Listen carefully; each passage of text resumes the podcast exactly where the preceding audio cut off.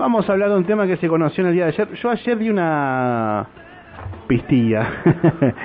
este, les había anticipado ayer eh, en un momento de la mañana de que las próximas horas iban a notificar a los gremios estatales este, la convocatoria para la mesa salarial.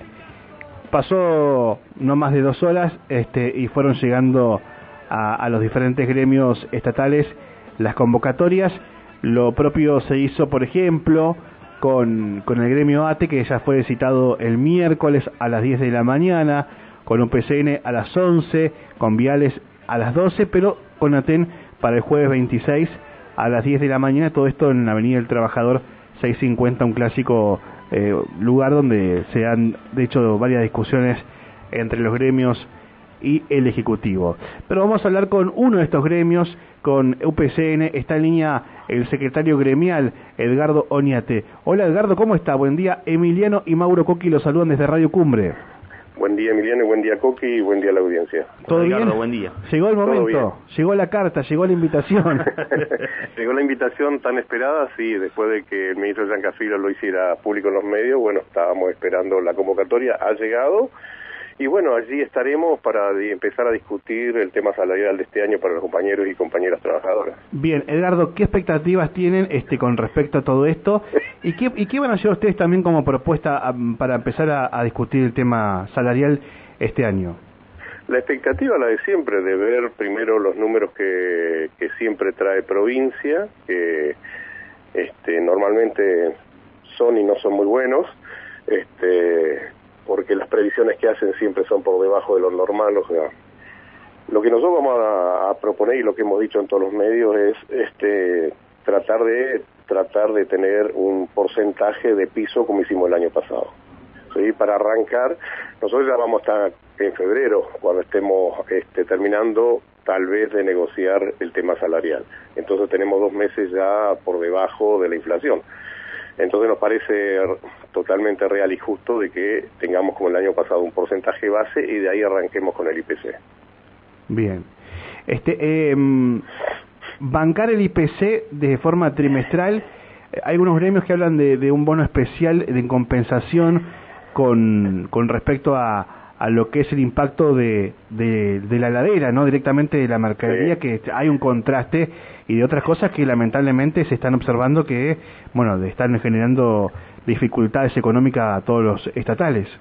Por eso justamente eh, nosotros apuntamos un porcentaje porque, primero, un bono lo tengo hoy y mañana lo tengo, porque es así, es un bono, es algo en negro, este, tal vez no alcance a los jubilados, no hace aportes y contribuciones, distinto es un porcentaje que ya queda en los básicos o en los haberes, y desde ahí el IPC. Nosotros también estamos solicitando de que el IPC a ver si se puede acortar a bimestral en vez de trimestral, para cortar el tema de que vamos a traer la inflación. Seamos realistas.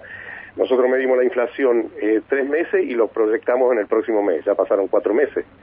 Y enero, febrero, marzo lo cobramos en abril. Bueno, entonces, abril, mayo. Entonces, es diferente bimestral, por lo menos para achicar la, achicar la brecha. Es real que naciendo con, un piso, este, vamos, tenemos una proyección más elevada.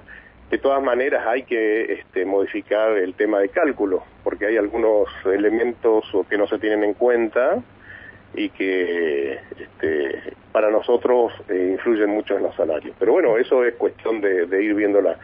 Lo primero que nosotros vamos a solicitar es lo que estoy diciendo, un porcentaje base y de ahí eh, si podemos el IPC bimestral. Bien. Este, y, después se discute el resto, ¿cómo, cómo se, se aplica todo esto, digamos? No, directamente es para todo para todos este, los ministerios de la parte ejecutiva. Hoy estamos todos conveniados, entonces digamos que es mucho más fácil y directo el trabajo del aumento salarial. Claro. Y al ser de esta manera también incluye a los compañeros y compañeras jubiladas, pensionadas. Entonces, bueno, digamos que es toda una masa, ¿no es cierto?, a lo que apuntamos. Bien. Y, después hacemos los pedidos a aquellos municipios que son de primera y segunda categoría, que se manejan solo, bueno, después hacemos los pedidos a los distintos municipios para que también adhieran a lo que podamos lograr en provincia. Bien. Este, Edgardo, eh, y, el resto, digo, las discusiones que con las paritarias por eh, sector, ¿se van a dar también en este contexto? No, no, no, directamente lo que estamos haciendo ya hace varios años es una mesa general porque los gremios que actuamos directamente sobre todos los estatales vamos a estar en las distintas mesas, este, cerrar allí y directamente transformarlo a todos los este, empleados públicos provinciales del Ejecutivo. Y después discutiremos el resto de, la, de las cosas que tengamos particulares de las, de las convenciones colectivas de trabajo. Bien. Bueno, mañana ustedes en este caso a las 11.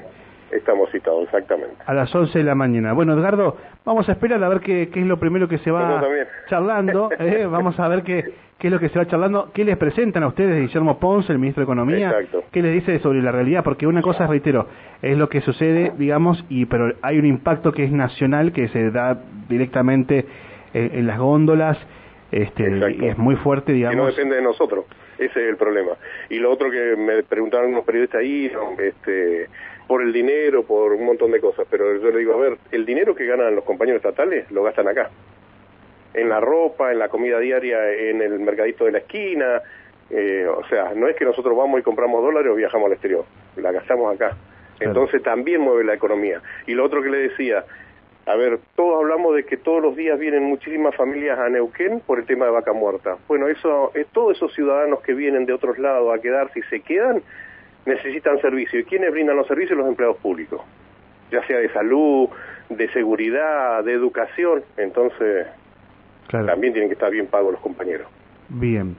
Bueno, vamos a esperar a ver cómo, cómo comienza mañana. Esperemos nosotros ¿eh? también que tengan buenas noticias el lugar. Dale, Edgardo, te mandamos un abrazo y estamos en contacto. Gracias, hasta luego. Hasta luego. Edgardo Niete, el secretario gremial de UPCN, comienza a partir de mañana eh, este el programa, digamos, con este eh, los diferentes gremios. Arranca ATE, sigue UPCN Viales y el jueves directamente le toca al gremio docente ATE.